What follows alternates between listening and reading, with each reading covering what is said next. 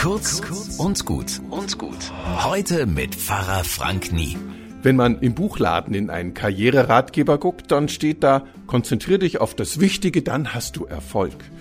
Und wenn man dann in der Esoterikabteilung ist und einen Glücksratgeber anschaut, dann steht da oft, konzentrier dich auf das Wichtige, sei achtsam, ganz da im Moment, dann kommst du gut voran auf dem Weg ins Glück.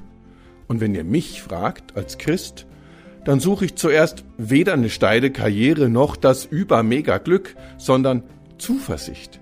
Etwas, das mich trägt und etwas, das mir Hoffnung schenkt. Und ich antworte deshalb, schaut erst nach unten zum Boden und dann nach oben zum Himmel.